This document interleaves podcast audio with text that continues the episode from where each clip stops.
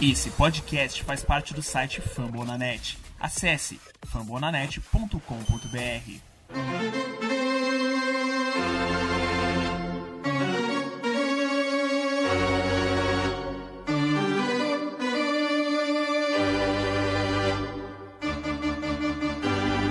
It's time for Dodger Baseball.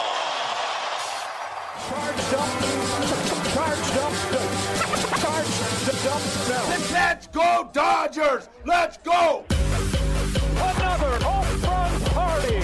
They, they just keep coming at you.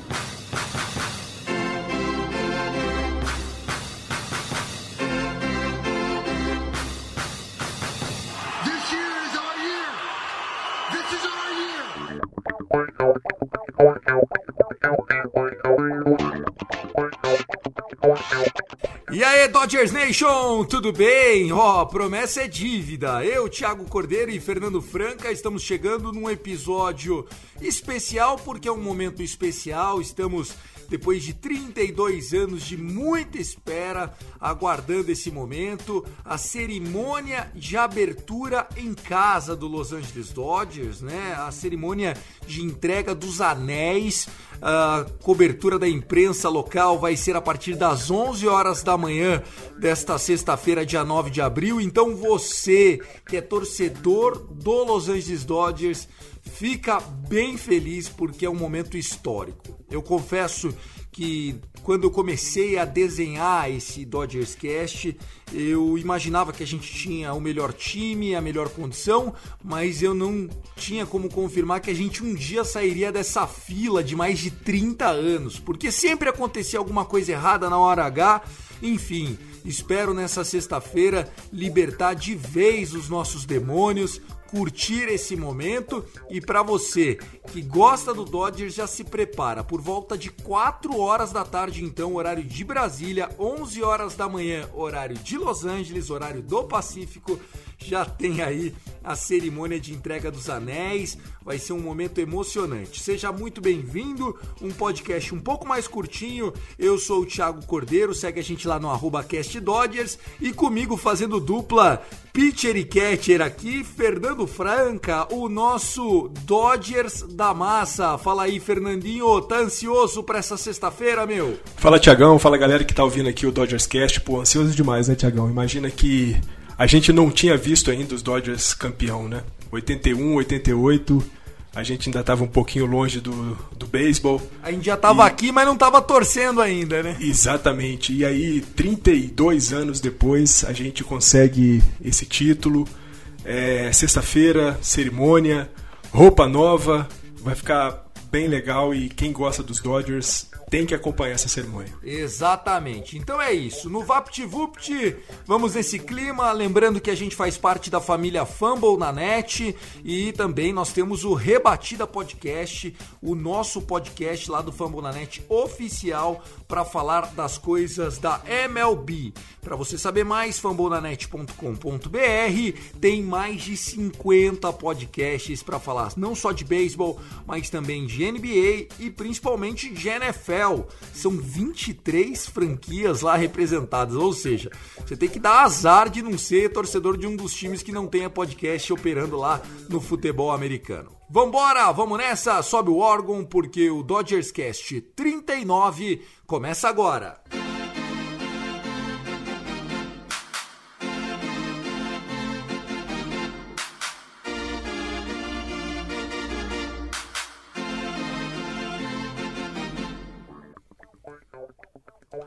Fernandão, antes da gente falar do final de semana, da série de abertura em casa, né? Lembrando que o Dodgers, nesse momento que a gente tá gravando, é um day off, primeiro day off do ano, quinta-feira, dia 8 de abril. É, cinco vitórias, duas derrotas. as duas derrotas. A primeira foi no Opening Day, a gente falou bastante da série contra o Colorado no episódio 38, tá lá nas plataformas aí para você ouvir. Mas a última derrota foi ontem, quarta-feira, dia 7 de abril, um jogo que não foi bonito, pelo contrário, foi um jogo que foi se arrastando. É, esses jogos no horário do meio-dia lá na Califórnia são ruins. O Dodgers não tem um bom aproveitamento jogando na hora do almoço, a gente não está muito acostumado a jogar esse horário. Eu acho que o sol acabou atrapalhando um pouco a performance e apesar do Trevor Bauer ter arremessado 110 arremessos já na sua segunda é, aparição no ano, um cavalo Trevor Bauer, 10 strikeouts, não foi suficiente é, para a gente vencer. Acabamos tendo o primeiro blow save do ano do Kenley Jensen, 3 a 3 e aí nos innings extras, apesar da gente já começar com um jogador na segunda base, passamos zerado no topo da décima, perdemos no bottom da décima e olha, Jimmy Nelson, três jogos, três aparições ruins, a experiência de Nelson não tá dando certo. Kellen Jensen já derrapou a primeira farofada.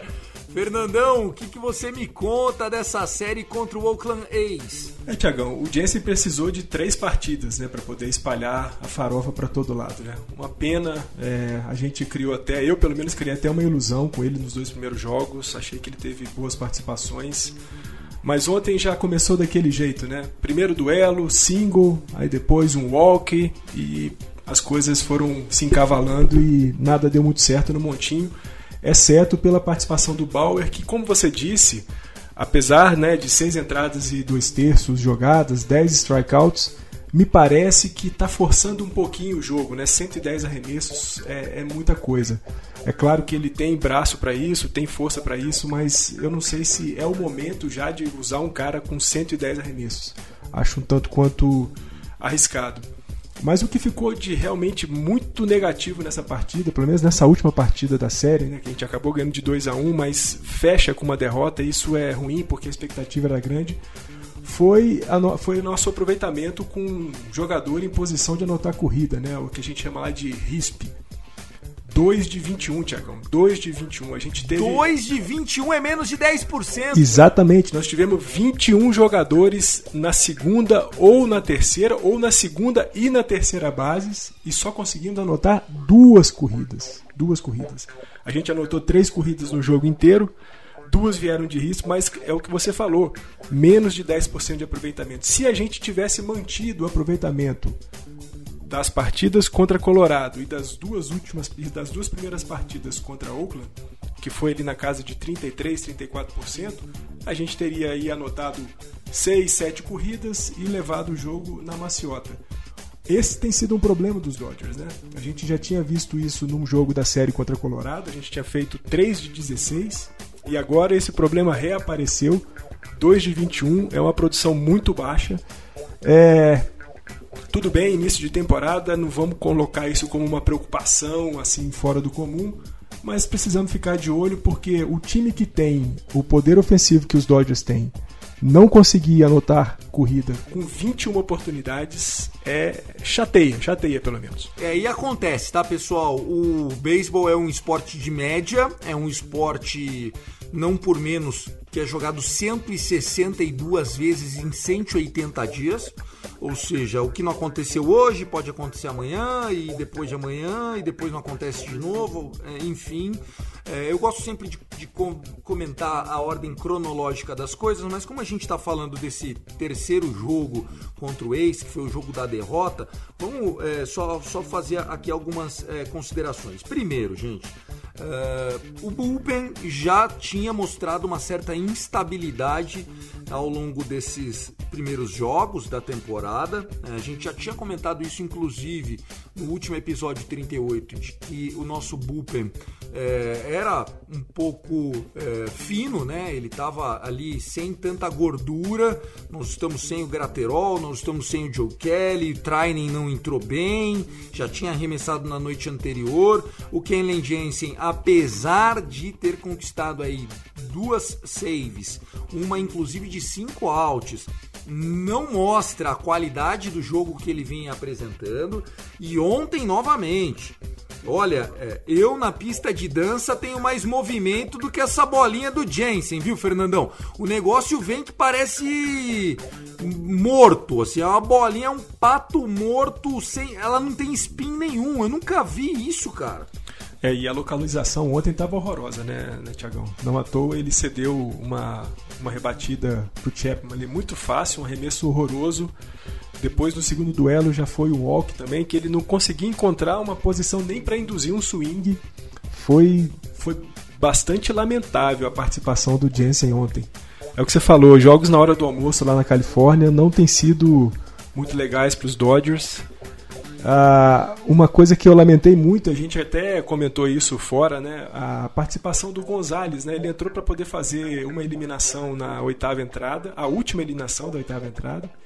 Fez dois arremessos e poderia ter continuado tranquilamente para poder fazer a nona entrada. Ele tem, ele tem condições para isso, ele tem é, arremesso, ele tem psicológico para poder fazer uma nona entrada, para poder fechar um jogo. E aí, estranhamente, né, o, o, o Dave Roberts. Estranhamente não, Fernandão. Estranhamente nada. O Dave Roberts adora É. foder o Victor Gonzalez desde o ano passado. Eu não sei o que acontece, cara. O Victor entra pra fechar um inning, sempre acontece a mesma coisa. Em um, dois arremessos ele já faz o serviço. E aí pronto, cara, pronto. Não preciso mais de você. Eu vou trazer outro cara pra estragar a farofa. Você tá bom demais. Não entendo essas coisas. Agora, obviamente, Kellen Jensen, a única coisa que eu não entendi dele entrar ontem é, não é porque o Victor Gonzalez estava bem, é porque a gente sabe que o Jensen em back-to-back games vai mal. Isso é histórico dele, recente principalmente. Ele não joga bem no segundo dia consecutivo. Pô, ele já tinha jogado na, na terça-feira. Por que colocar o cara de novo na quarta? Num jogo na hora do almoço, não tinha explicação. Não sei o que acontece com o Dave Roberts. Eu acho que, é, obviamente, a gestão de grupo dele é de: olha, o nosso closer é o Jensen, apenas uma corrida, vou colocar ele porque ele é o closer e nessas situações entra o closer. Sim, ok, tudo bem, Dave. Eu concordo com você, você é o atual campeão, a gente respeita as suas decisões. Porém, temos que aprender: derrotas em abril evitam fracassos em outubro. Se isso serviu de lição, ok. Que seja o início de uma mudança de comportamento na escolha dos relievers. O Victor Gonçalves é muito bom. Ah, Thiago, mas ele na estreia tomou corrida. Ok, cara, não existe nenhum pitcher, nem o Mariano Rivera não tomava corrida. Isso acontece, você tá lá no campo, você tá suscetível a isso. Porém, Fernandão, eu acho que o fato do Kellen Jensen já ter jogado na terça deveria ser uma, uma bandeira vermelha ali pra ele no jogo da quarta, a não ser que o jogo fosse pra décima, décima primeira entrada. Pô, aí beleza, cara, a gente anotou corrida, precisa fechar o jogo, aí você põe o cara. Pô, senão a gente já tinha perdido o Victor Gonzalez, já tinha usado o Nibel, e aí agora tava usando o Jensen. Achei que foi burro o nosso Dave Roberts. É justamente, é justamente por isso, né, Tiagão, que eu falo do meu estranhamento, né? Porque a gente já tem um histórico do Jensen não jogando bem em dias seguidos. É, o horário não é favorável. Você teve um desempenho ótimo do Gonzalez no final da entrada anterior, na oitava.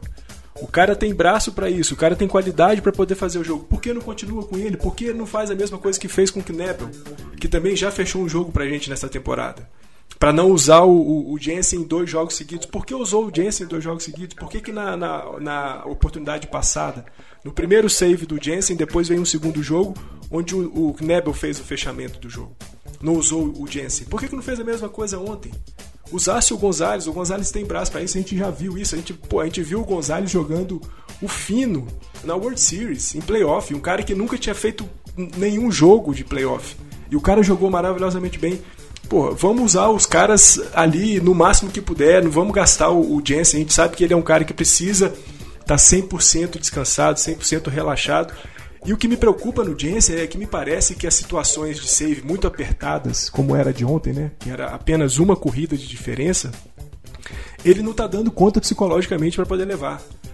Os saves de duas, de três corridas, né, que ali é o limite, três corridas, ele vai até razoavelmente bem, mas quando chega nesse limite ali de uma corrida, que é o que ele tem que fazer, que ele tem que fechar de qualquer maneira, ele sente, ele sente, foi assim na temporada passada, e o desenho é exatamente esse, ou ele cede um walk na primeira, ou ele cede uma single na primeira, no primeiro duelo dele, e as coisas vão se encavalando, se encavalando, e ele perde completamente a estribeira e perde o jogo, e acontece o que aconteceu ontem, a gente foi para uma entrada extra depois, é, tudo bem, os caras não foram muito bem no bastão na décima, né, já com o corredor ali na segunda, desempenho muito ruim dos bastões dos Dodgers ontem, a gente já falou disso, mas o Jensen tinha o jogo na mão para fechar.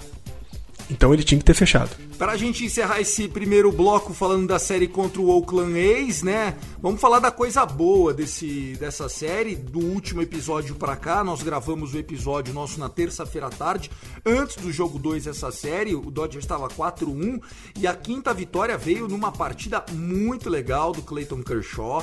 O Clayton Kershaw que terminou o jogo com oito strikeouts, nenhum walk, apenas uma corrida cedida em sete innings arremessados arremessados. O Vintage Kershaw tava lá e assim, não adianta, pessoal. Não sonhe com o Clayton Kershaw com uma fastball rápida novamente. A fastball dele tá, vamos dizer assim, totalmente normalzinha. Ele tá ganhando dos caras na inteligência. Ele usou slider 46% dos arremessos, usou a curveball em 16% dos arremessos, né? A fastball tá virando cada vez menos é, uma das armas dele, até porque ela não tem velocidade. Então você não vai conseguir ganhar do cara na força, é só no jeito, na experiência e vamos falar sério juizada dá uma ajeitada para ele, né? Se ele manda na linha, é sempre strike pro menino Clayton. Tiagão, é aquela coisa, né? Na dúvida, pro Clayton, né? Sempre. Vai ser sempre assim. É, os caras falam, porra, meu, é Hall da Fama, caralho. Chupa essa aqui, strike! Não, é isso. E assim, o, a primeiro, o primeiro jogo da temporada, né? O Opening Day do Kershaw, ele foi muito mal. E depois da partida, tanto ele quanto o Roberts assumiram, né? O Roberts falou que o slider, que é hoje o principal arremesso do Kershaw, não entrou. O próprio Kershaw também disse que não fez nada que pudesse ser elogiável nessa partida.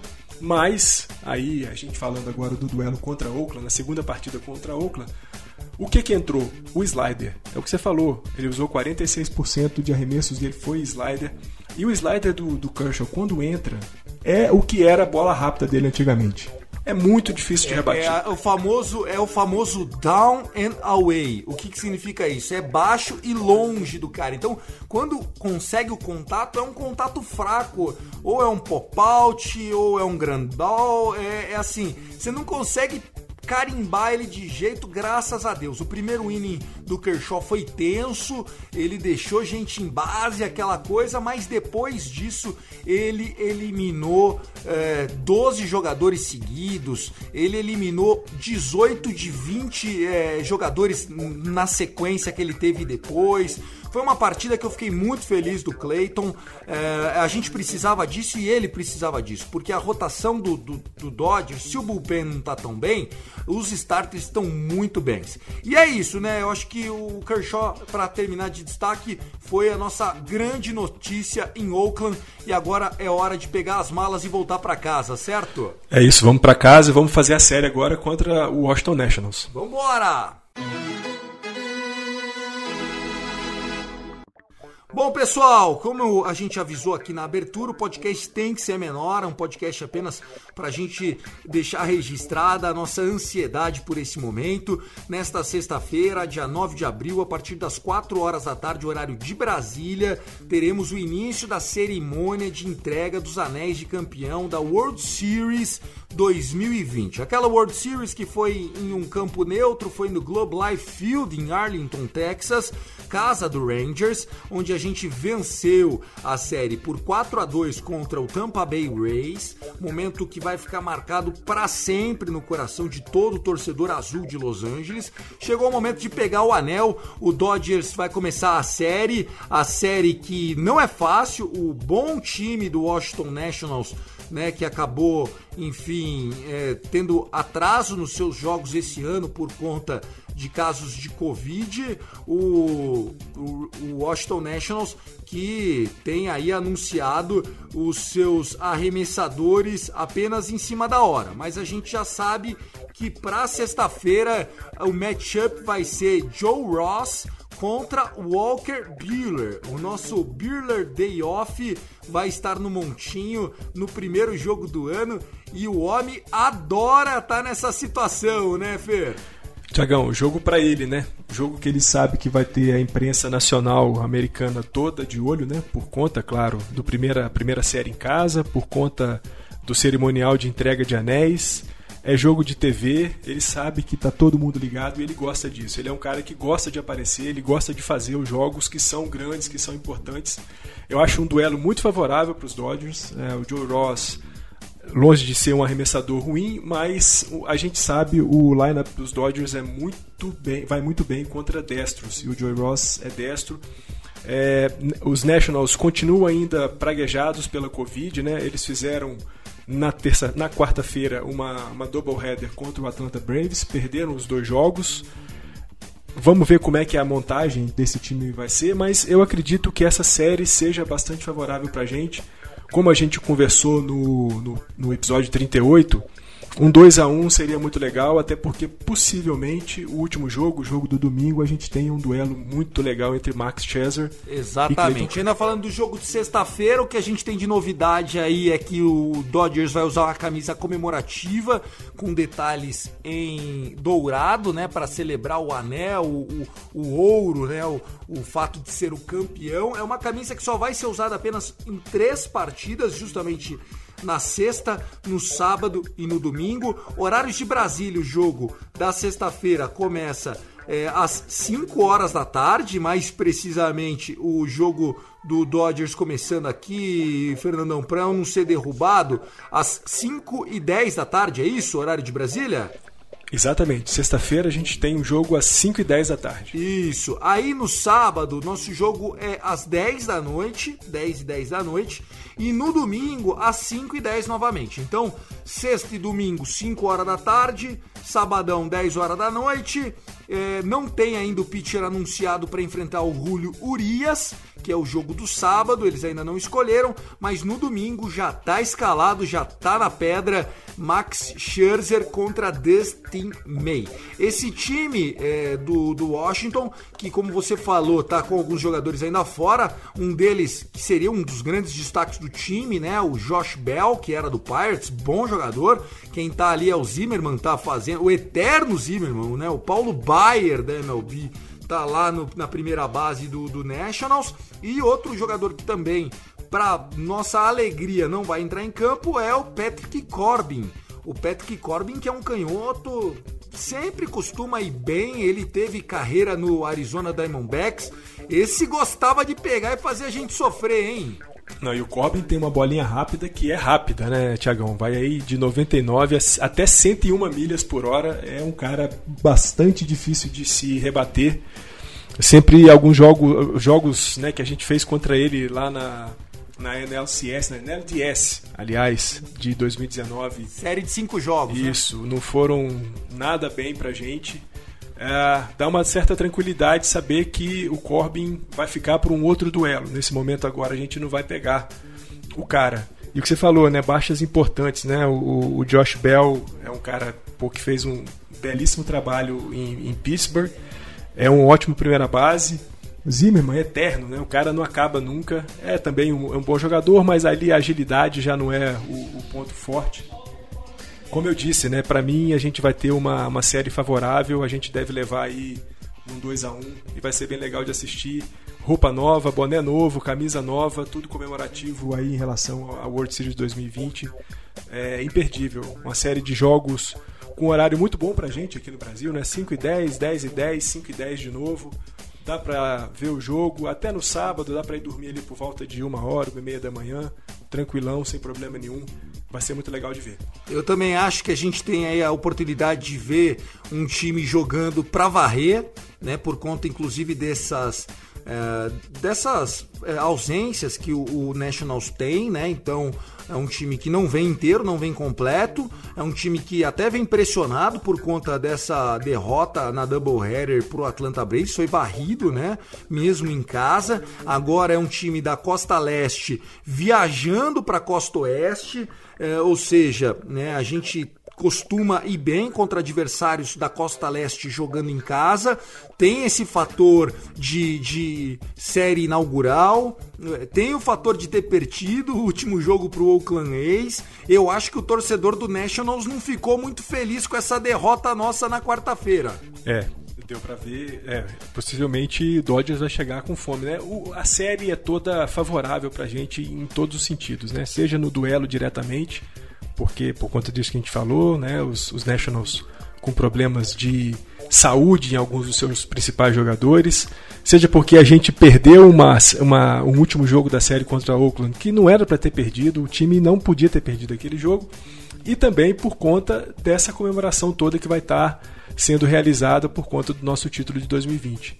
Nós vamos para cima e o que você falou, Tiagão, de varrida, eu quero ser um pouco conservador, não quero me empolgar muito, porque acabei me empolgando contra a Oakland e tomei um tropeção. Mas é bem possível. Uma varrida contra Nationals não é difícil. É, eu diria que o, o, grande jogo aí que a gente tem que ficar bem atento é no domingo, porque o Xer é capaz de silenciar qualquer uh, line-up, porém ele é destro. E eu confio muito nesse time contra destros, né? Como o Fernandão já falou, Joe Ross é destro também. A gente não sabe quem joga no sábado, mas nós temos tudo para garantir aí bons momentos para o nosso torcedor. Fernandão, separou alguma rapidinha para a gente já encerrar esse episódio? Tiagão, tem uma rapidinha que é uma rapidinha então pera aí que eu vou tocar a buzina, pera aí. 3, 2, 1, vamos lá.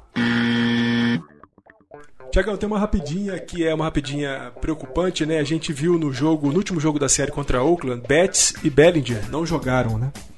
É, Bellinger a gente viu na segunda partida contra Oakland dividindo ali uma corrida na primeira base e acabou tendo uma, uma espécie de torção no, no tornozelo. O Betts reclamou de problemas nas costas para esse último jogo contra a Oakland que aconteceu na quarta-feira. Os dois não jogaram. É, não se sabe exatamente se o problema que eles têm é um problema para mandá-los para a lista de, de contundidos ou se é só mesmo uma precaução de dias e na sexta-feira a gente os terá em campo. O que o Dave Roberts disse em relação ao Betts é que possivelmente na sexta-feira ele esteja no lineup. Agora o Bellinger ele não garante nem na sexta e nem mesmo para toda a série contra os Nationals. Então é bem possível que a gente tenha, talvez hoje, mais no finalzinho do dia, ou mesmo amanhã, uma confirmação de que o Bellinger foi para a lista de contundidos. É, lembrando que o Bellinger né, foi num arranque que ele deu, jogo ganho já, poxa, um detalhe, né? O beisebol é um esporte de detalhes, inclusive nas lesões. Uh, eu também acho que o sprain ankle, né, que é torção ali de, de é, é, tornozelo, 10 dias de L normalmente, né? Porque a gente sabe, jogando bola, quando a gente torce, é difícil, cara. E assim, o Dodgers é o líder da divisão, né? O San Diego Padres perdeu é, três dos últimos quatro jogos, perdeu a série em casa pro Giants por 2 a 1 é, Enfim, a gente, a gente sabe que temos gordura é, e é melhor botar ele na IL agora para melhorá-lo. Agora, o Betts essa, essas dores nas costas, eu acho que foi um excesso de zelo do Dave Roberts. Se fosse um jogo de playoffs, com certeza o Beto jogaria. Sabe por quê? Porque no último inning do jogo da terça-feira, o menino, num 9 pitch at-bat, ou seja, um at-bat de 9 arremessos, ele meteu um home run. Ó, não tô vendo essa dor toda nas costas do nosso Mookie Betts. Não, é isso, Thiagão. Eu acho que, como, eu, como eu disse, né? O Roberts já disse que é bem possível que o, o Betis jogue na sexta-feira. Então foi mesmo precaução. É aquilo, a gente vem falando, nosso time é bastante profundo, tem gente para jogar em várias posições, tem uma rotação bastante grande. O bullpen, também conversando sobre isso no 38, é o nosso buraquinho, é um probleminha que a gente tem e que certamente vai ser solucionado. Então, sempre que um jogador apresentar uma dorzinha aqui e ali, Vamos deixar o cara afastado, dar uma relaxada, ele volta no próximo jogo, volta na próxima série e dá tudo certo e a gente vai possivelmente ver o Betis jogando na sexta-feira já. 2016, a minha rapidinha aqui, Fernandão, é para falar desse ano, 2016, um ano que, enfim, para os amantes é, do esporte, né? A gente teve é, as, as, Olimpíadas, né? As Olimpíadas do Rio de Janeiro, mas para o torcedor do Dodgers foi um ano muito especial. Nesse ano, o Dodgers estava draftando quatro garotos um tal de Will Smith, um tal de Dustin May, um tal de Gavin Lux e até um tal de Zach McKinstry. Que draft do seu Dodgers, hein, Fernandão? Tiagão, parece que deu tudo certo, né? Você falou quatro nomes aí que hoje já fazem parte da nossa realidade. E não é que fazem parte da nossa realidade jogando uma partidinha, depois passa 10. Não, os caras são fixos, né? A gente tá vendo aí Lux, Smith, McKinstry, é, May. O May, o jogo que ele fez, né? O primeiro jogo que ele fez contra Oakland, na série contra Oakland. Sensacional. O que tá rebatendo o McKinstry, o que tá rebatendo o Lux, o que tá rebatendo o Smith. Smith ainda com os probleminhas de defesa, mas são realidades muito agradáveis para os Dodgers já em 2020, 2021. E, pô, é muito legal saber que como falamos no 38, nosso time é o time que mais contrata, é o time que tem a maior folha salarial hoje no beisebol, mas a gente também é o time que tem mais jogadores feitos em casa e não são quaisquer jogadores. Tá certo, Fernandão, conforme prometido, episódio de 30 minutos, acho que cumprimos uma missão, certo, meu irmão? Cumprimos sim, Tiagão. Um abraço para você, um abraço para todo mundo que tá ouvindo a gente. Reforçar aqui o convite para que ninguém perca a série contra os Nationals nesse final de semana, sobretudo a partida de sexta-feira que vai ser a, partida que vai marcar a entrega dos anéis do título de 2021 para nossa nosso time. Não perde não, gente. Let's go Dodgers. Valeu, é isso. Esse foi o Fernando Franca, eu sou o Thiago Cordeiro. Segue a gente lá, arroba CastDodgers, arroba Rebatida Podcast, arroba Dodgers da Massa, arroba Tailgate Zone, que também tem muita produção legal. Um abraço para vocês, bom final de semana e na terça-feira a gente volta para avaliar as próximas séries do campeão Los Angeles Dodgers. Um abraço, valeu! I love LA! Go Dodgers! I love